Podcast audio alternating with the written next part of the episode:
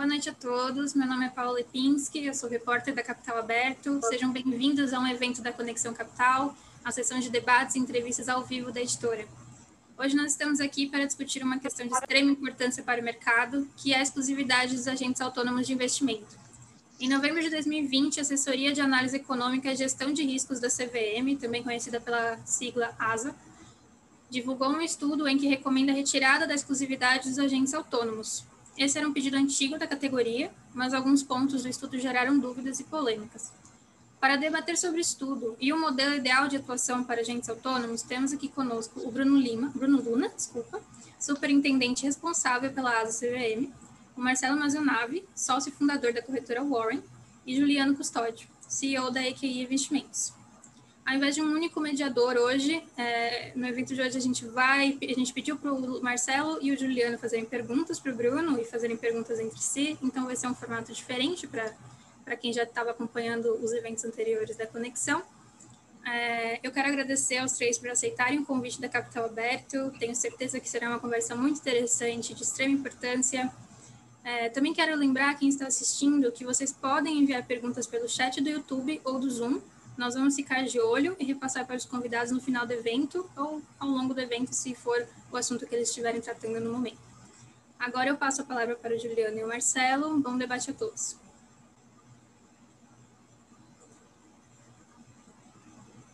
Paula, muito obrigado. Uh, boa noite, Juliano. Boa noite, Bruno. Boa noite, Oi. Marcelo. Tá bom. Então, como, uh, primeiro quero agradecer o convite da Capital Aberto para esse debate. Uh, é um debate rico, né? o mundo de distribuição no Brasil está em ebulição aí com, com tantos uh, novos entrantes, tantos novos investimentos e uma aguardada mudança na regulação. Acho que vai ser um, momento para a gente conseguir conversar bastante sobre isso. Então, como a Paula me, me apresentou. Eu, meu nome é Marcelo, eu sou um dos sócios da, da corretora Warren. Uh, nós temos um modelo na Warren diferente das demais corretoras. Nós não trabalhamos com diretamente, nós não trabalhamos com agentes autônomos. Nós usamos um modelo de distribuição diferente. Nós uh, temos sim uma rede de distribuição através de consultores de valores imobiliários. E o modelo da Warren, gente pode discutir um pouco depois, uh, é um modelo que onde não existe comissão para na distribuição, é um modelo que nós chamamos de modelo fiduciário. Mas uh, a minha história no mundo de distribuição começa há muito tempo atrás, junto com o Juliano, né, na, na XP Investimentos, e eu convivi muito com, os agentes autônomos e vi bastante essa evolução, então foi por isso que a, que a Capital Aberto me convidou.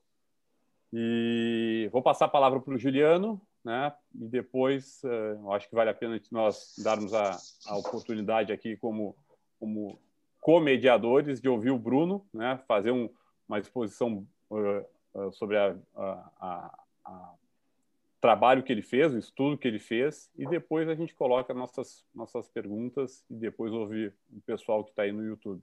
É isso, Juliano. É isso aí. Boa noite para todos vocês aí. Temos bastante colegas aí que eu já identifiquei aqui na, nesse Zoom. E assim, eu sou o fundador da, do Eu Quero Investir, trabalhei com o Marcelo lá desde 2013 ou 2004 na XP, depois a gente, cada um saiu para montar a sua, a sua jornada, e no ano passado a gente deixou de ser um, um agente autônomo, a gente ainda é um agente autônomo, estamos no processo de deixar de ser um agente autônomo, a gente pediu autorização para o Banco Central uh, para montar a nossa corretora de valores, e a gente está justamente num ângulo onde a gente está deixando de ser agente autônomo, nos tornando uma corretora, e eu acho que puxa, a gente consegue ter uh, uh, opiniões olhando dos dois ângulos, né? De quem era agente autônomo, de quem vai ser corretora, uh, sobre essa questão do, do, da exclusividade dos agentes autônomos. Eu agradeço aí muito o pessoal do Capital Aberto, a Paula Tamires, por ter nos convidado, e agradeço principalmente a presença do Bruno aí, que fez esse trabalho bacana. Né? A gente vai aqui questionar, tem bastante questionamentos mesmo. Eu acho que a gente podia começar aqui pedindo para o Bruno dar o overview do estudo dele, né? Sim, é um estudo profundo, né? Longo, e eu acho que a turma tem muitas dúvidas. Se o Bruno puder explicar a visão dele, né, da ASA, da CVM, sobre esse estudo ia ser muito bacana. Tá certo. Primeiro, queria saber se vocês estão me escutando bem. É, tá? Enfim, eu tive alguns probleminhas aqui de conexão. Eu acho que esse assunto é tão polêmico que até fez cair minha conexão e ter problema aqui para entrar para debater. Enfim, mas já estamos aqui já e vamos bater um papo a respeito desse assunto que é super importante aí para o mercado. É, deixa eu primeiro me apresentar, né? Meu nome é Bruno Luna, eu sou responsável pela área de análise econômica e gestão de riscos da CVM. É, nós somos vinculados ao, à presidência da, da CVM e o objetivo né, de uma das partes do nosso trabalho é desenvolver os estudos econômicos que vão subsidiar, é, de alguma forma, algum movimento regulatório da CVM. É, e, basicamente, isso se dá através de um estudo de análise de impacto regulatório ou mesmo um estudo exploratório. Nesse caso aqui, em particular, é um estudo de análise de impacto regulatório. Então, acho que, acho que uma das frases assim, mais importantes para a gente iniciar a, a, nossa conversa aqui é, primeiro, que assim a, opinião que eu vou dar aqui é a, a minha opinião pessoal, né? não reflete necessariamente a opinião da CVM sobre os temas que a gente vai debater. E também é bom contextualizar o que é o IR dentro do, da, do ciclo normativo da CVM. Assim, esse é um estudo né, que tem como objetivo é, apresentar uma recomendação e gerar um debate. É, não é nada definitivo. Né? A gente ainda vai ter uma audiência pública em algum momento, agora em 2021, e aí sim a CVM vai apresentar né, uma proposta é, final né, para as regras né, que a gente, de alguma forma, endereçou no nosso estudo, mas também outros aspectos é, tão importantes ou mais importantes do que a regra de exclusividade de, de agente autônomo. E aí sim o mercado vai poder, enfim, opinar formalmente é, dentro desse processo regulatório é, da CVM. Então, assim, falar um pouquinho do, do, do nosso estudo né, da, da ASA, acho que é bom é, falar um pouquinho sobre o histórico, né? por que, que a gente decidiu fazer esse trabalho. É, já, já fazia já há, há, algum tempo né, que, que os agentes de mercado, de alguma forma, questionavam essa regra de exclusividade né, para a CVM. E não só questionavam a regra de exclusividade, é, é, como também trazia alguns elementos no sentido de que ó, a gente tem uma regra de exclusividade hoje na regra, mas é, o cenário econômico né, de mercado que a gente tem hoje, né, é, em 2020, 2019, 2020, é completamente diferente do cenário que a gente tinha lá em 2011, quando foi editado a regra 497. Né? Então, é, além disso, né, é importante ser bem franco, a questão da concentração também do, do, do mercado chamou muita atenção, é, da casa.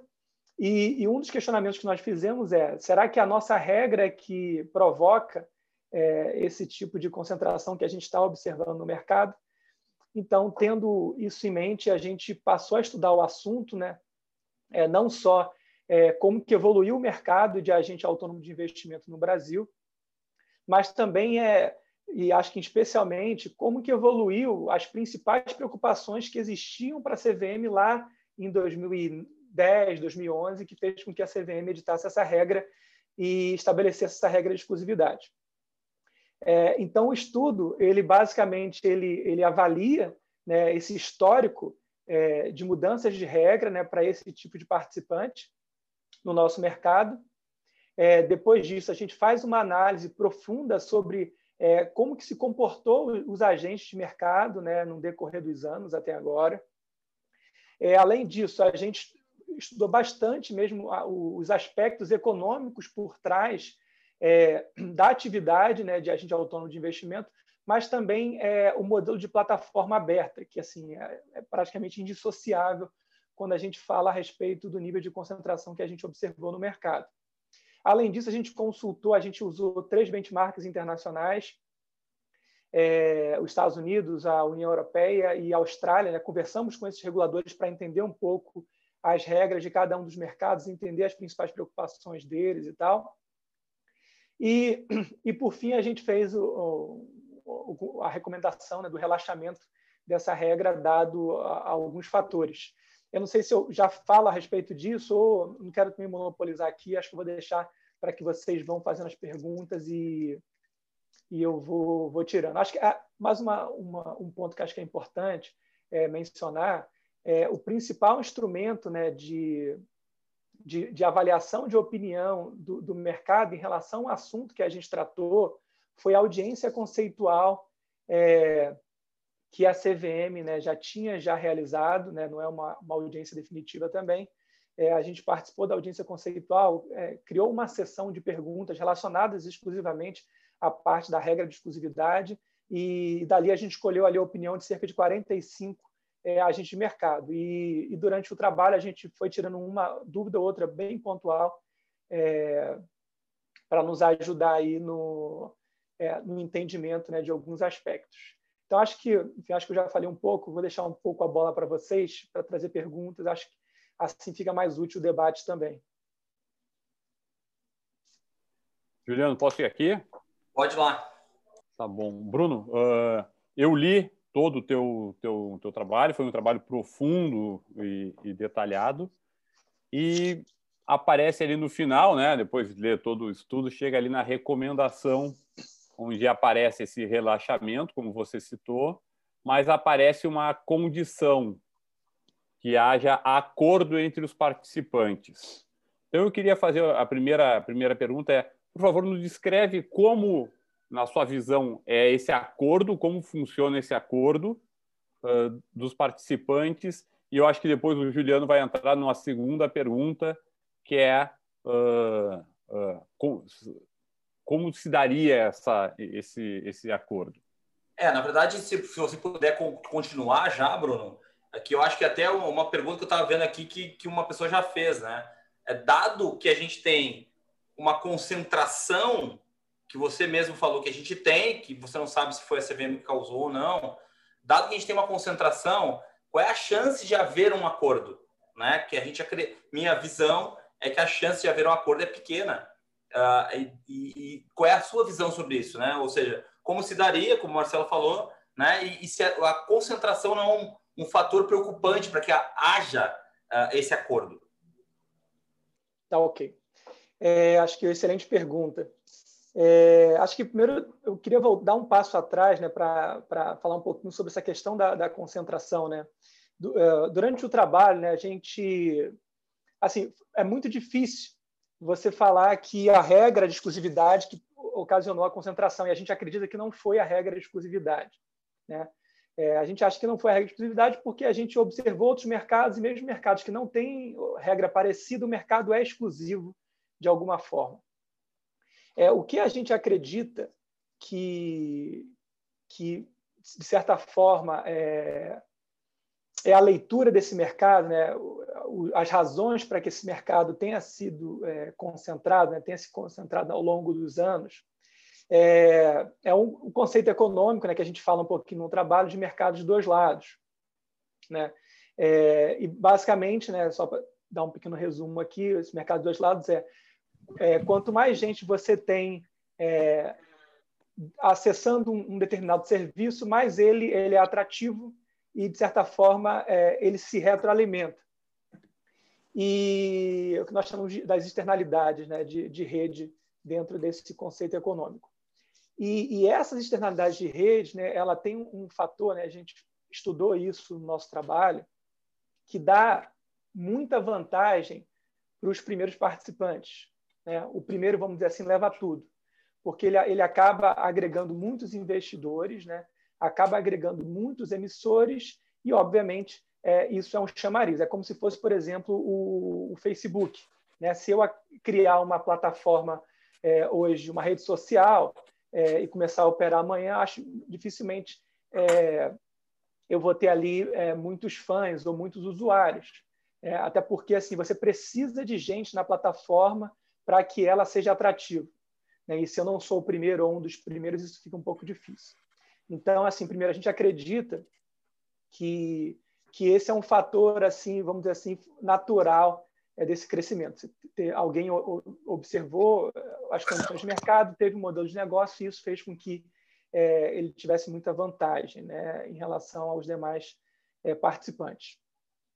É, em relação, a, agora entrando mais diretamente na, na, na, pergunta, né, o que a gente observou no nosso trabalho é que assim não existe atualmente é, nenhum motivo é, que justifique a permanência é, dessa regra de, de exclusividade. Né? Os principais pontos de preocupação que existiam há 10 anos atrás é, basicamente sumiram. Né? Você tinha ali em, em 2010, 2011, uma quantidade razoável de, de irregularidades praticadas por agentes autônomos de investimento, especialmente é, ordens é, sem autorização e tal. É, a gente tinha uma dificuldade muito grande de supervisão desse mercado. Né? A, a própria é, Bolsa, à época, se manifestou favorável a, a essa regra. É, mas as coisas mudaram, né? E, e, um fator também super importante para isso foi a própria 505, a 505, que aumentou substancialmente né, o, as responsabilidades dos intermediários, das corretoras, é, especialmente em relação à questão de você documentar as ordens é, emitidas, né, o que a gente acredita que foi um fator também super decisivo, por isso que a gente não sabe dizer qual foi, talvez, a, o, a, a regra principal que ensejou essa melhoria que a gente observou de conduta é, dos participantes, mas o fato é que houve uma melhora é, de conduta, é assim indiscutível no decorrer dos anos por diversos motivos, é, a questão do amadurecimento do mercado, tecnologia e, e assim por diante. Então, é, o, o que a gente passou a, a, observar foi o seguinte, né? em relação à questão da, da exclusividade e, e, e, a sua pergunta. É, a gente, isso não foi tirado da cartola, né? No mercado americano você tem essa essa regra, né? De se por acaso você for utilizar é, um, um, participante de um de um concorrente seu, vocês vão ter que chegar é, num, num acordo, né? Para o uso dessa dessa mão de obra. E faz muito sentido isso, né? É, se, se, a gente pegar o exemplo que a gente teve né, no decorrer dos anos, se você, se você não tiver minimamente né, é, um mecanismo de proteção para algum investimento que você faça, é, para criar novos escritórios e, e novos participantes, talvez você também, isso é um risco que a gente aponta, né, você tem uma diminuição é, desse, é, desse apetite por é, investir mais é, no, no, crescimento desses participantes do, do mercado. É, além disso, né, é inegável né, que a gente tem hoje milhares de contratos em andamento. Né? Então, assim, a, CVM não pode simplesmente ir lá e, e quebrar é, é, milhares de contratos do dia para a noite e, e, todo o investimento que, não, que as corretoras, de modo geral, fizeram em relação é, aperfeiçoamento, a criação desse mercado de agentes autônomos de investimento seja capturado por um terceiro é, que não é, investiu nisso. Então, eu sempre cito como exemplo, por exemplo, o é, é Netflix, é, Amazon Prime. Enfim, você jamais vai ver ali um, um, um funcionário representando ambos. Você tem ali um, todo um, um investimento neles, enfim, e você não vai abrir mão isso, disso para o seu concorrente. Por isso, a nossa sugestão de haver é, um, um, acordo entre as partes. E aí, sendo bem direto, eu acredito que um grande que um grande player talvez não vai topar, muito, muito dificilmente ele vai topar é, esses acordos. Eu assim, acredito que isso não vai acontecer. É, e é basicamente isso que acontece em outros mercados. Né? É, mas eu acredito, isso é algo que a gente que a gente debateu bastante.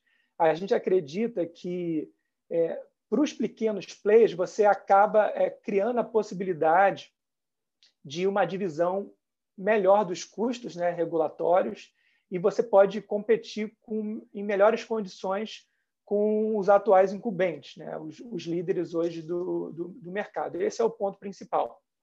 É, primeiro, a gente não quer que a regra de exclusividade seja um custo imposto é, de forma mandatória para todo o mercado. Né? Por isso que a gente está sugerindo a, o relaxamento é, dessa regra. Mas, por outro lado, a gente também não tem como a CVM não vai é, sair quebrando relações contratuais. E a gente reforça isso no nosso trabalho. Né? O arranjo de exclusividade pode existir. Se você, se você como uma corretora, é decidir, sei lá, você cria um, um novo modelo de negócio ou você quer investir pesadamente na constituição de novos agentes autônomos, é, e você está investindo dinheiro nisso, você pode privadamente é, enfim, estabelecer uma relação contratual com, com um agente autônomo de investimento que vai trabalhar para você. Isso vai ser uma relação privada e vai deixar de existir, segundo a nossa sugestão, é, um, um, fardo para toda a indústria, né, indistintamente. Essa é talvez a grande, a grande mudança. Em relação a, a como é que se daria né, essa, essa divisão de responsabilidade, atualmente, é, a 505 ela estabelece quais são as responsabilidades dos intermediários. Então, é a, o, a, a nossa primeira né, visão em relação a esse assunto, e reforçando, eu acho que esse ponto, em particular, vai ser um tema que a gente vai discutir bastante é, na audiência pública, é, até para ouvir um pouco a opinião do mercado, né, como que poderia se dar essa, essa operação. É, a gente acredita né, que é possível que se estabeleça né, entre os intermediários né, como é que vai se dar a divisão de custos né, e responsabilidades de cada um daqueles itens é, do, da, da, instrução. É, como, por exemplo, gravação de ordens, é, é acesso à base de clientes e, e, e assim por diante. É, assim, a gente não, a gente não é, buscou esgotar esse tema. Né? A gente observou, a gente conversou um pouco com, com, com o regulador americano é para entender um pouco é, como é que funciona. Né? É, lá tem, um, tem um, uma certa liberdade em relação a esses ajustes. A gente acredita que a gente caminharia é, para nessa direção também. Só que é, esse vai ser um tema, eu acredito, talvez o principal tema a ser debatido num, numa, evento, numa audiência pública é, junto ao mercado, até para entender bem é, é possíveis dificuldades né, e como que a gente poderia endereçá-las. Então, assim, esse não é um tema que a gente esgotou no nosso trabalho.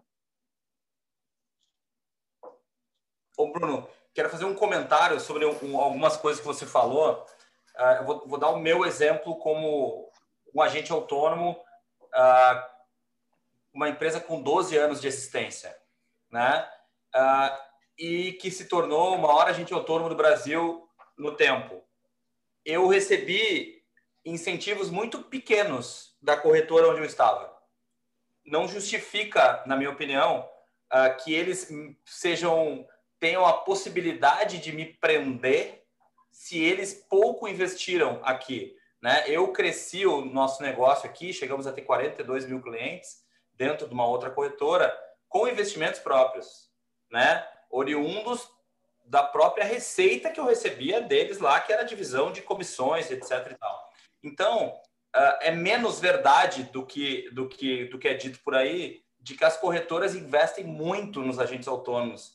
As, a, a principal corretora do Brasil, principalmente, ela investiu muito em luvas para tirarem pessoas de dentro dos bancos. Isso foi investimento que eles fizeram, mesmo em luvas, mas não investimento no crescimento desses agentes autônomos uh, de uma maneira geral. Né? E o que acontece é que, no tempo, você vira um refém da corretora onde você está. E ela altera os contratos no tempo uh, de maneira que você não tem uma possibilidade de não aceitar uma alteração de contrato. Né? E você vai perdendo a, a remuneração, você vai diminuindo, vai sendo apertado na sua remuneração e você não tem saída. E essa, na verdade, é a grande dor dos agentes autônomos, porque você vai tendo o seu contrato lentamente quebrado, né? Porque você não tem saída. Você imagine o que, que eu precisei fazer para poder sair da corretora onde eu estava e tentar levar os meus 42 mil clientes, né? Assim, eu tive que ter muita coragem para fazer isso. Eu tive que ser sido, eu teve que chegar no, no limite uh, do, da minha paciência para eu fazer essa mudança. Enquanto que, se eu tivesse a possibilidade de estar lá em outro lugar, né? Eu, se eu pudesse estar nos outros lugares, eu teria alguma moeda de troca com a outra corretora, enquanto que eu não tenho, não tinha moeda de troca nenhuma eu era obrigado a aceitar uh, uh, os contratos. Então, é um pouco falacioso. Assim, eu sei que a corretora lá tenta dizer que investe, mas o investimento é muito pequeno. O que eles pagam são comissões, ou então eles diminuem o repasse e entregam um prêmio dizendo que estão investindo.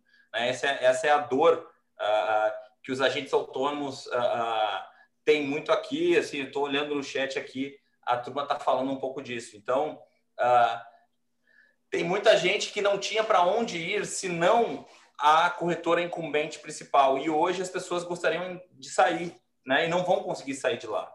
Né? Essa, esse, esse é o grande problema no momento e essa é a grande crítica dos agentes quanto a ser obrigado que a corretora incumbente aceite que a pessoa trabalhe uh, uh, em outro lugar. Obviamente que ela pode fazer o contrato de exclusividade do jeito que ela quiser, mas assim as pessoas que já estão lá uh, deveriam poder ter alguma liberdade para fazer isso, já que foram obrigados a assinar um contrato exclusivo ou ficar com uma corretora só lá em 2011.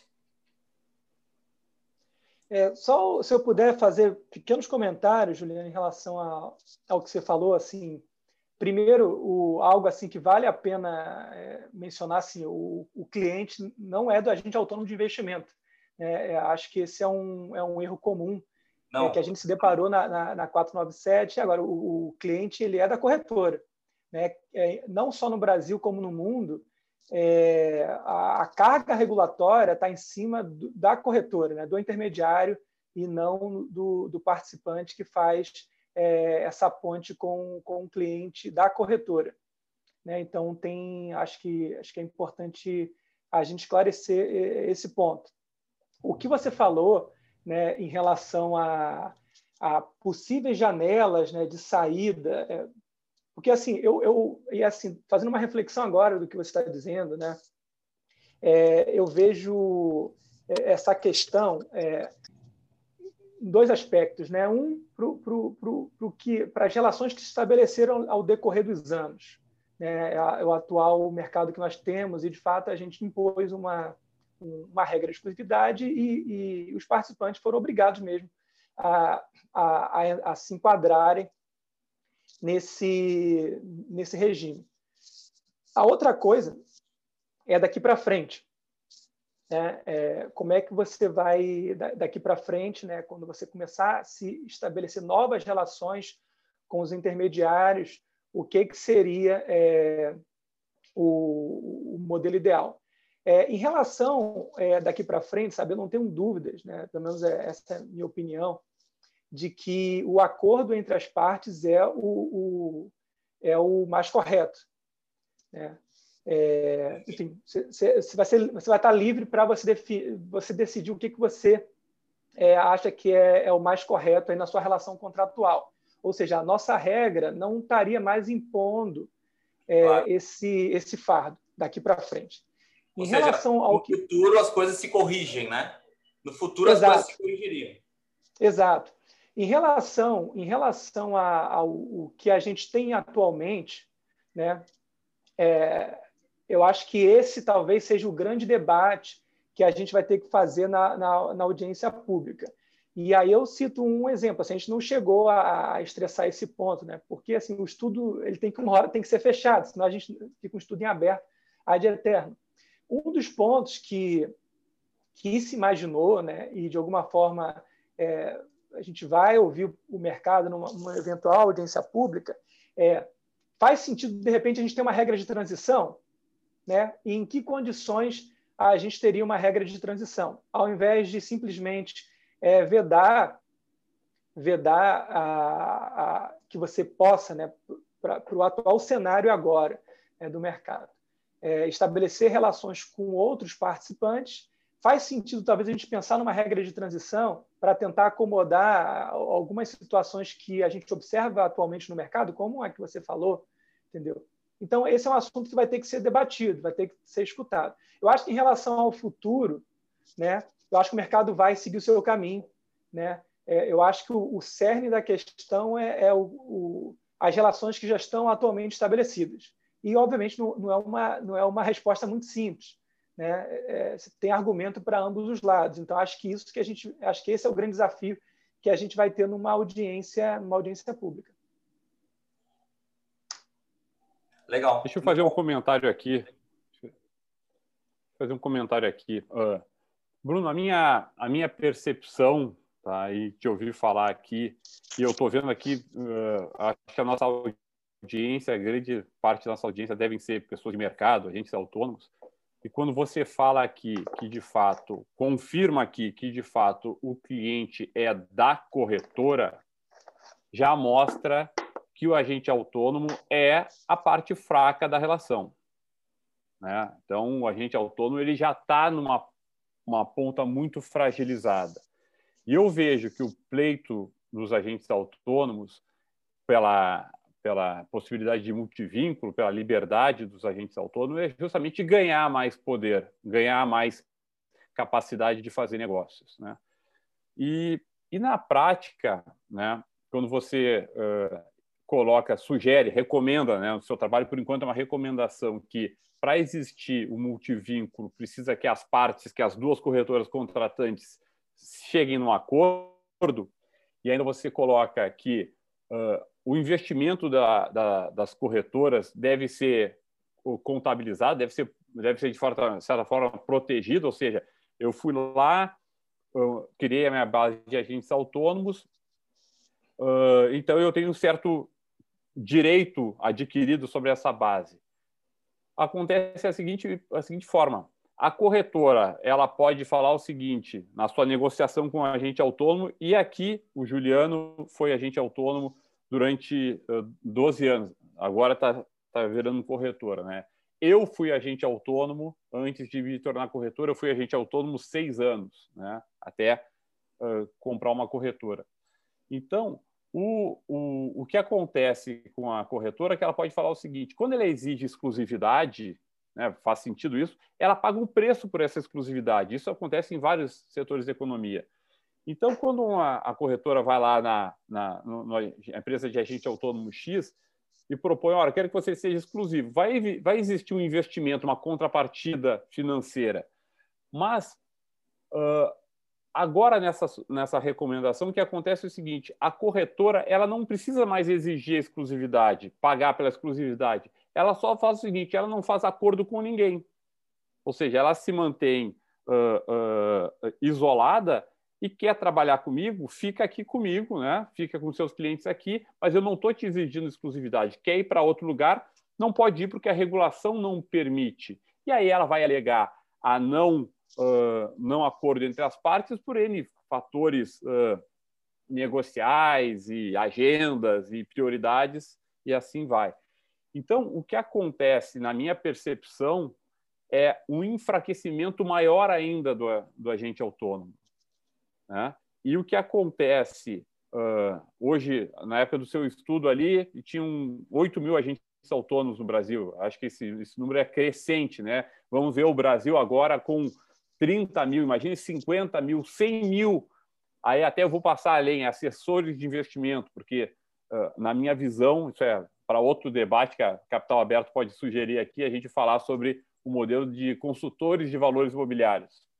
Na nossa visão, esse é o modelo mais, uh, uh, mais adequado para o futuro. Mas você imagina aí 50 mil agentes autônomos batendo a porta da CVM, falando o seguinte, o Bruno, o CVM, nós somos 50 mil, né? Não, nós não somos despreparados, nós somos profissionais capacitados, queremos liberdade, trabalhamos para os nossos clientes, precisamos mudar isso.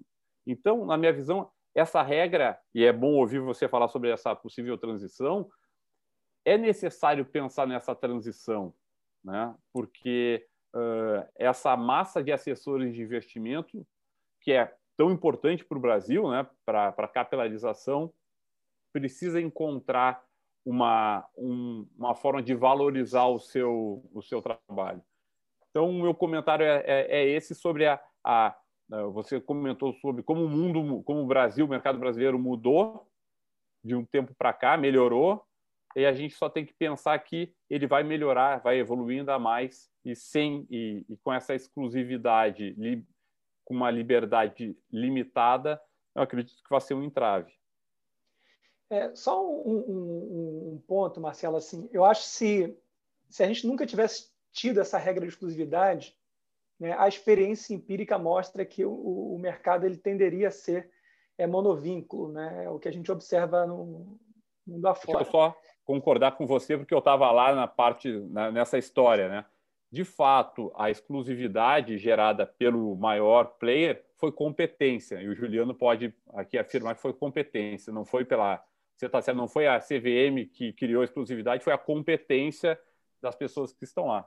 Não, foi, foi a competência que gerou isso, só que no tempo a, a corretora se usou disso para amassar os agentes autônomos. É, esse foi, foi o... competente nisso também. Foi competente nisso também. o, só só para concluir aqui o, o, meu comentário, né? como eu falei, assim, acho que se, se, tivesse, se a gente nunca tivesse tido a regra, o mercado teria se caminhado para monovínculo, né? como é no, no, no mundo inteiro. E, e, o que vocês falaram, não com, a, não com os termos que vocês usaram, né? É, até porque eu sou aqui do lado do regulador, é, é, de fato, eu acredito que foi o modelo de negócio né, que levou à concentração, não tenho dúvidas disso. E eu acredito que a, a regra, atualmente, ela, de alguma forma, ela consolida é, é, é esse, esse modelo vencedor. O que a gente está buscando com isso é, não, vamos, vamos abrir isso e deixar que o mercado se, se resolva. Por isso que, que, eu, que eu reforço o que eu falei anteriormente. Né? É, eu não estou muito. assim. Eu acho que em relação ao futuro, as novas relações, é, acho que não tem muito o. Acho que, acho que dificilmente alguém vai, vai discordar do que a gente está falando aqui. Eu acho que o ponto que a gente vai ter que debater bastante numa audiência pública é em relação a, ao atual cenário que a gente tem, dado que você teve um mercado que foi totalmente é, é, moldado foi totalmente moldado dentro de uma regra que a CVM mesmo criou. Acho que esse é o ponto. A gente tem soluções, a gente tem caminhos alternativos para uma regra de transição, sim ou não? E assim, e, e aí um apelo né, que eu faço é, aos participantes do mercado. Isso, assim, a gente resolve isso com dado, com informação, com uma análise séria, sabe? É, não, não é no calor da discussão ou, ou, ou, ou seja lá o que for sabe? Perfeito. Eu acho que a, a, CVM ela, ela é super aberta né, a, a escutar. Né? Se você traz ali um, um, estudo que mostra que, que um caminho é possível, né? ou a gente vai ter menos risco seguindo caminho X ou, ou, ou Z, é, a CVM vai, vai, vai analisar e vai refletir, entendeu? Mas, assim, a, a, a, conversa se dá com base né, em dados, com informações, e, e, assim acho que tem que ser o debate. Né? E eu acho que eu espero que assim seja o debate é, nessa audiência pública. A gente cita né, outros. Até, até te peço desculpa aqui se pareceu que a gente está acalorado de alguma forma. Né? Não, gente... não, não, não, vocês não, não definitivamente vocês não. É, definitivamente vocês não. Aqui acho que a gente está sendo super cortês. É, Estou falando mais, é, às vezes, é, opiniões mesmo que a gente recebeu na, na, audiência conceitual, sabe? Que foi muito no calor. Não, tem que ser isso porque tem que ser. Pô, beleza. Isso não me ajuda em absolutamente nada no meu estudo. Entendeu? Ô, Bruno, é... eu, tenho uma, eu tenho uma sugestão, uh, porque realmente eu acho que a mudança da regra resolve o futuro. Mas para a gente fazer uma transição melhor para esse futuro, eu não sei qual é a, a, gerência de vocês, a ingerência de vocês sobre isso. Uh, mas uma, a, além de, de, ter toda essa dificuldade do agente autônomo ter alguma liberdade, e de alguma forma, uh, eu acho que o agente autônomo até é pouco reconhecido uh, pelo que fez pelo mercado, porque, puxa, a corretora criou um modelo de negócio legal, mas tinha uma turma bacana na frente de batalha lá né, uh, criando esse mercado do jeito que ele é.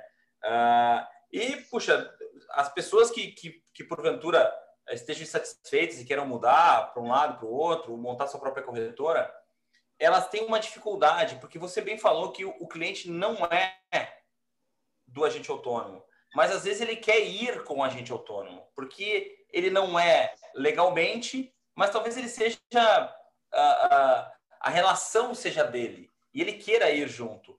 Só que existem dificuldades muito grandes de portabilidade de recursos. Então, um caminho importante é fazer com que a portabilidade seja uma coisa muito fluida e muito fácil do cliente, porque se for para o cliente muito fácil portar, a gente já deu um poder para aquele agente autônomo que cuida bem do seu cliente, levá-lo para um outro eu lugar. Aproveito...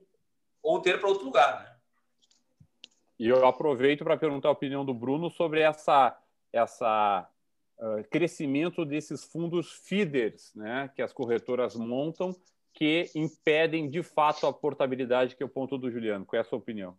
Perfeito. O ótimo ponto, Juliano e, e Marcelo. Era até um comentário que eu ia fazer também, que de alguma forma a gente cita isso no nosso trabalho. Né? Eu citaria dois pontos que a gente ainda tem é, para endereçar.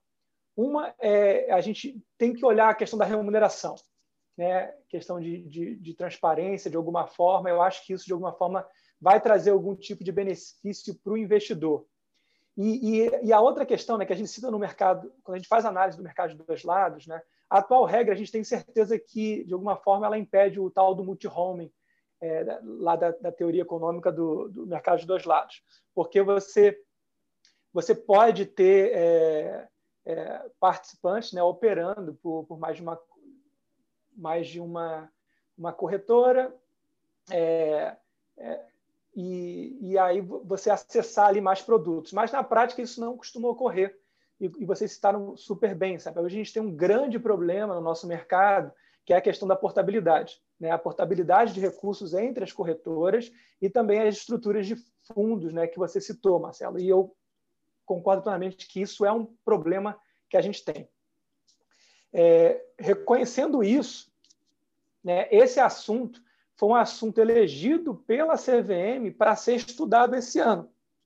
Então, assim, a minha equipe ela está ela, ela tá desenvolvendo um trabalho né, que a gente pretende concluir até o final do ano é, para oferecer é, uma recomendação regulatória para a gente alterar esse, esse, esse estado.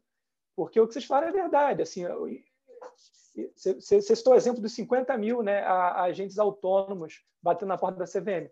Na verdade, são quase. Hoje são quase 14 mil. Né? A gente vai divulgar os números do mercado amanhã, do consolidado em 2020. São quase 14 mil. Aumentou, acho que foi o participante que mais cresceu é, no mercado de capitais, de modo geral. Foram os agentes autônomos de, de, de investimento. É, mas hoje, na prática, o que, que ocorre? Vamos pensar nos milhões de investidores que a gente tem. Né? Hoje nós temos 3 milhões, há alguns anos atrás eram 600 e acredito que futuramente vão ser muito mais do que isso. Não, 3 Sendo milhões em bolsa.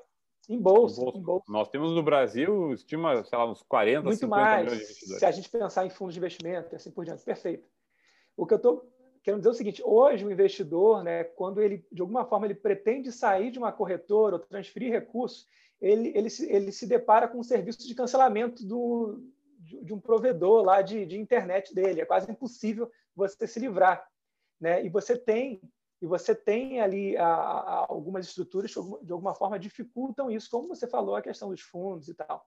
Então, assim, o CVM não muda a regra, né? A DOC.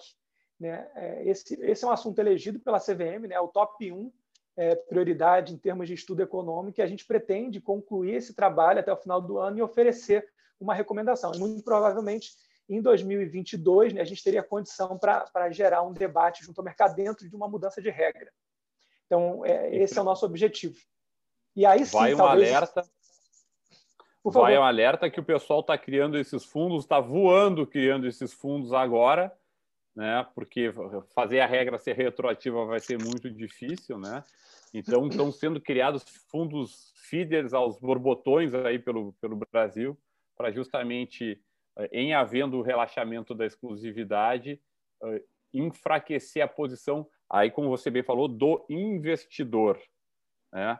Porque o Juliano foi, eu vou, vou falar aqui porque está saindo na imprensa, né? A, a migração do Juliano foi saiu na imprensa, foi, foi, foi, está sendo, deve ter sido uh, debate judi ah, judicial, né? Teve batalha judicial nessa, nessa saída e em nenhum momento o investidor foi protegido nessa saída, né? O Juliano pode relatar aí que teve um dia que deve ter sido puxado da tomada e não sei quantos mil investidores ficaram lá sem atendimento, talvez comprados ou vendidos posicionados, e o investidor não foi protegido. Então, nessa batalha aí dessas forças aí do, do, do mercado de distribuição, o investidor não é colocado em primeiro lugar. É isso, Juliano? É, infeliz, infelizmente não. Né? A gente tentou fazer esse negócio de uma maneira bonita para que o nosso investidor não sofresse, mas ele acaba que ele sofre, né? Então sofreu no início, assim, passou, a gente conseguiu começar a, a, levar com a gente a turma que queria ir com a gente. Uh, a grande dureza disso é a dificuldade para fazer portabilidade dos produtos. Fundos de investimentos levam muitos levaram 60 dias para serem portados, né? Às vezes até uh, investimento em tesouro direto levaram meses para ser portado. Isso é, é, é custoso para o cliente e ele perde um pouco da, da, da, segurança dele no mercado. Sim. No final das contas ele pensa, nossa, é uma bagunça isso aí assim. Será que meu dinheiro não pode sumir, né? Numa portabilidade dessa, como é que eu sei que vai? Como é que eu sei que não vai? Uh, e, e, e, o, e, o, cliente sente um pouco a, a, a questão de, puxa, o dinheiro não é meu, então porque eu não consigo tirar ele de um lugar e mandar para o outro. Ele fica no meio do caminho. Então foi, foi, foi duro. Eu acho que, puxa, saber que vai ter esse, esse estudo para esse ano em cima de portabilidade me dá um alento muito forte. Porque eu já não preciso fazer mais muito isso, mas para a turma que está aqui, é, que, né, que, que, quer fazer um movimento ou qualquer no futuro, uh, vai ser muito bom. Eu queria aproveitar até, algumas pessoas falaram isso aqui no chat, recomendar para o Bruno uh, que, que assim, um, um, pequeno defeito do, do estudo do Bruno, eu acho que o Bruno, o Bruno, você ouviu poucos agentes autônomos, na verdade, eu ouvi um só, né? Uh, e essa é uma crítica que eu ouço muito da turma. Né? A turma aqui no chat falou muito disso.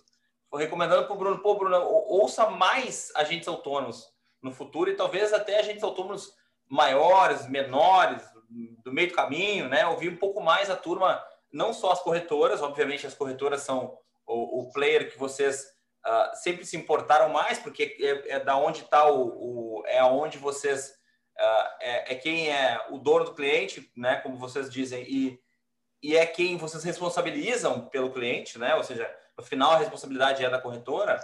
Uh, mas ouvir essa turma aí, porque eles serão 50 milhões no futuro, 50 mil uh, no futuro, que vão atender aí 20, 30, 40, 50 mil pessoas. O, em, em, talvez em, na defesa, né, eu acho que críticas sempre são muito bem-vindas, né? mas em, na nossa defesa, né, eu, eu, diria assim, a gente, desde o início do nosso trabalho, né, o nosso foco principal é, foi utilizar o, as contribuições que vieram né, do, da audiência conceitual né? e nós temos ali pelo menos quase 50 contribuições né, relacionadas ao tema, inclusive de vários é, agentes autônomos de investimento. É, né, esse exemplo citado, né, eu acho que é um, não é um exemplo é, correto, não, não, acho fair essa crítica, foi para tirar assim, uma dúvida muito pontual, né, não foi em absoluto é decisivo para o nosso trabalho. Então, assim, nós é, lemos né, e discutimos quase 50 opiniões é, de, de, agentes autônomos. Quem, obviamente, que também mandar... as pessoas da consulta, então. É legal sim, deixar sim. a turma aqui. Com certeza. Então, assim, é, definitivamente, assim, essa não é uma crítica justa ao nosso trabalho, porque é, foi uma dúvida muito pontual mesmo, por conta de um, um modelo de negócio bem, bem, bem particular mas não foi decisivo para o nosso trabalho. O, o que foi decisivo para o nosso trabalho foi a contribuição, né, as respostas dadas pelos agentes autônomos de investimento na audiência conceitual. Não à toa, a gente elaborou as perguntas que iriam para a audiência conceitual. Né? A gente já tinha já o objetivo de fazer o estudo de alguma forma e, e a gente entendia que, que dar oportunidade para que todos se manifestassem é, dentro do, da, da audiência conceitual, acho que era a forma mais justa de ouvir a opinião de todos teve gente que, enfim, decidiu copiar e colar a, a opinião do outro. Aí a, culpa não é minha. É. Não ajuda nada. Mas a gente leu todas. Legal.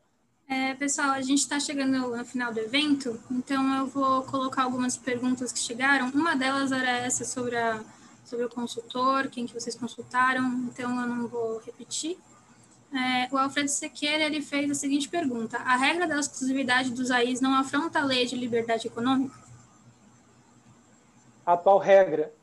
É, isso foi isso isso que acontece. Né? A gente chegou a fazer no, no, início do nosso estudo, né? a gente faz um ensaio né? e até fala a respeito da lei de liberdade econômica. Né? E, e, a lei diz o Estado ele tem que estar onde de fato você tem alguma falha de mercado ali. E esse, obviamente, é, foi um dos motivos né, que nos levaram a, a crer que, que é, com mais um argumento de relaxar essa regra, porque a gente acredita que, de certa forma, é, ela, ela poderia ser um, uma afronta à liberdade entre os participantes, né, entre os privados. Então, a, sim, a resposta é sim. A gente fala sobre isso no estudo. Outra pergunta dele foi é, se vocês acreditam que uma corretora líder de mercado vai autorizar que seus agentes autônomos é, trabalhem com outra instituição. Sim, eles não eu vão... já respondi, eu já respondi essa. Eu acredito que não. Eu me coloco no lugar de uma grandona.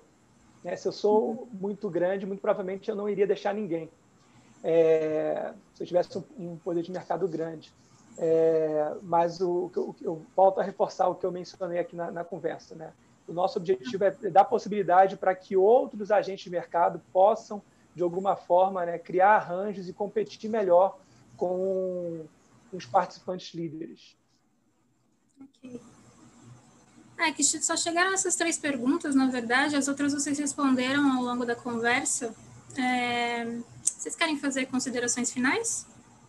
Eu, eu, eu gostaria, de, de, agradecer, agradecer a presença do Bruno uh, e, pô, e falar para o Bruno, assim, eu, eu transito muito bem pelos agentes autônomos aí e eu acho que é muito importante uh, o regulador aparecer mais, Bruno, porque é muito bom ouvir de ti as coisas, porque o pessoal começa a criar teorias conspiratórias, né? então é muito bom é, ter alguém da regulação aqui falando com a gente, o pessoal ouvir, porque do contrário o pessoal fica pensando, né, coisas que, que, que, que não existem de verdade, porque, né, o, o vocês estão aqui justamente para ajudar o mercado a se equalizar, né, mas é importante que você esteja a, aqui de frente com a gente e, e estando mais vezes conversando com a turma. É, foi para mim muito bom estar aqui. Quero agradecer a Capital Aberto, o Marcelo, o Bruno, a presença aqui, a turma toda que está ali. Tem até um cara aqui que está dizendo que me conhece de canoas aqui, né? Obrigado aí, Francisco. um forte abraço a todos. Eu quero fazer um comentário aqui, Bruno. Uh, eu vejo ali que uh, na, na, no, no, caminho para a sua recomendação, uh, você coloca que, a, a fim de manter o nível de proteção ao investidor, é necessário esse acordo entre as partes para permitir o multivínculo.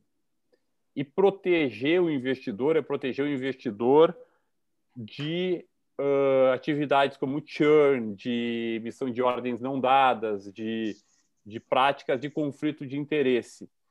E, e o, o que gera essa, esse, esse conflito de interesse são os modelos de remuneração. Então, Exatamente. por isso que na Warren nós uh, acreditamos que a, a, esses 50 mil que virão para o mercado, esses 100 mil assessores de investimento, na nossa visão na Warren, deveriam uh, usar a licença de consultor de valores imobiliários, que é uma licença sem conflito de interesse. Eu acredito, sim, para os nossos amigos aqui, agentes autônomos de investimento, uh, as duas licenças podem existir. Né? A licença de um, um, de um de um assessor de investimento que quer ser atuar como broker, que quer ser sell side, e a licença do consultor de valores imobiliários que vai trabalhar sem conflito de interesse e esse sim está livre para o multivínculo. Eu queria a sua opinião, Bruno, para concluir se isso, se essa visão faz sentido. Você só complementar, porque se eu só puder, só pedir mais uma coisinha para o Bruno. Uh, se é possível, como que funciona nos Estados Unidos? Nos Estados Unidos, no mesmo lugar, a pessoa escolhe o jeito que ela quer ser atendido. Se o mesmo profissional pode fazer as duas coisas lá, ou se tem que ter um profissional para fazer de cada jeito. Tá. O... Até eu queria aproveitar esse gancho né, para dar uma sugestão para Capital Aberto de fazer um debate sobre esse assunto.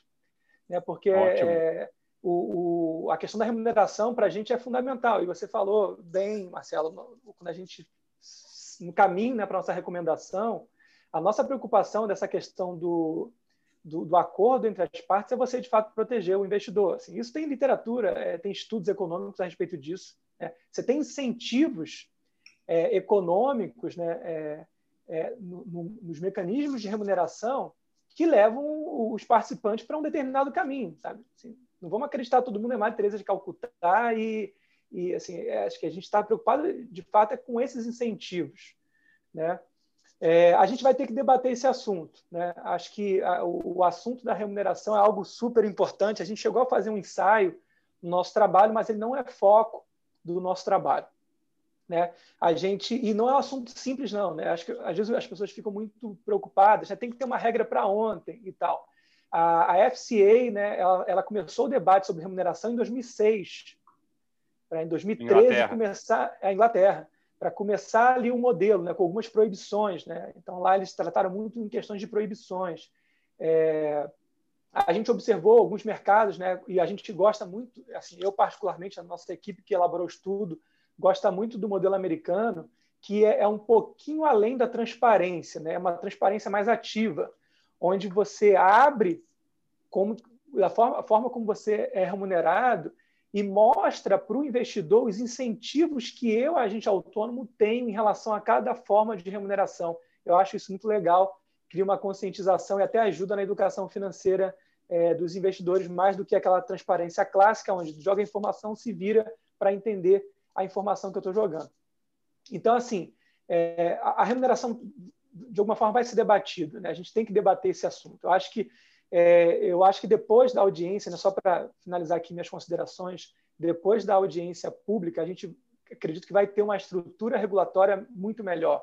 Né? A gente não só vai lidar com essa questão da, da exclusividade, mas também tem a parte do sócio capitalista, que de alguma forma vai ser endereçado é, pela CVM. A gente tem a questão da remuneração, que é importantíssima, talvez um dos pontos mais importantes quando a gente pensa na segurança é, do, do investidor. E, e, no decorrer do ano a gente vai ter esse trabalho envolvendo a portabilidade. Então, assim, são, são mudanças do mercado né, que a gente, de alguma forma, vai, vai tocar, que vai fazer com que a gente é, migre para um outro patamar. E a gente, obviamente, depende do, de vocês, da, da, colaboração de vocês é, no âmbito da, das audiências. Entendeu? Acho que a gente tem aí um, um o estudo, assim, só para reforçar o estudo, ele não, não é um fim em si mesmo. Né? O estudo é para gerar um debate é, talvez se a gente não tivesse feito esse trabalho, a gente estaria conversando muito no achismo. Né? A gente colocou um trabalho acadêmico, né, econômico na mesa. E estamos debatendo aqui, acho que é, foi citado aqui é, pontos super importantes, né, como uma possível regra de transição é, ou não para endereçar o atual mercado, né, é, dissociando a regra daqui para frente. A questão da remuneração é super importante, acho que a gente tem que ter um debate sobre isso né? Acho que esse é um assunto que a CVM, de alguma forma, vai, vai, vai questionar é, o mercado de alguma forma e, e vamos querer debater. E, e eu reforço né, é, o que a gente sempre fala, a gente está aberto para conversar, para ouvir o mercado, assim, participar de reuniões e entender as diversas visões é, que o mercado tem para a gente caminhar para uma regulação é, melhor para todos.